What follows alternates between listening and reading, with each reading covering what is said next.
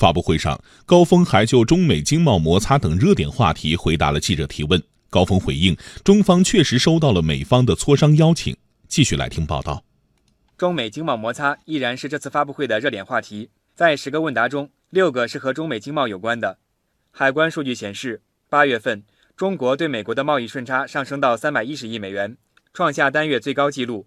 美国对华加征关税的措施并没有缓解美国的巨额贸易逆差。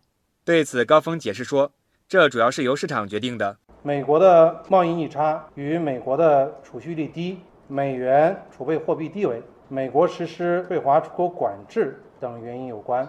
今年前八个月，中国对美出口增速较快，主要是受到美国国内市场需求增加等因素的影响。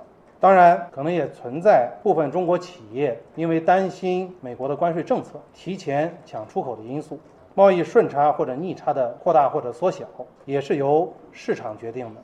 此前，美国总统特朗普表示，将对两千亿美元的中国进口商品加征关税，可能很快就生效，并威胁另外对两千六百七十亿美元的中国商品征税。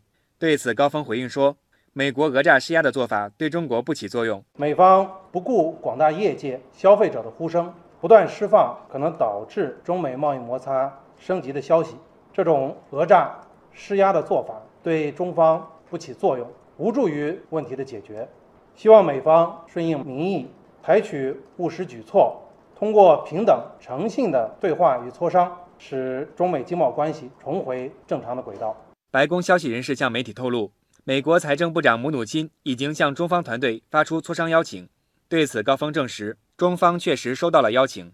中美经贸磋商的团队。近来一直保持着各种形式的沟通，双方就各自关注的问题进行了交流。中方确实已经收到了美方的邀请，对此持欢迎态度。双方正在就一些具体的细节进行沟通。中方认为贸易冲突升级不符合任何一方的利益。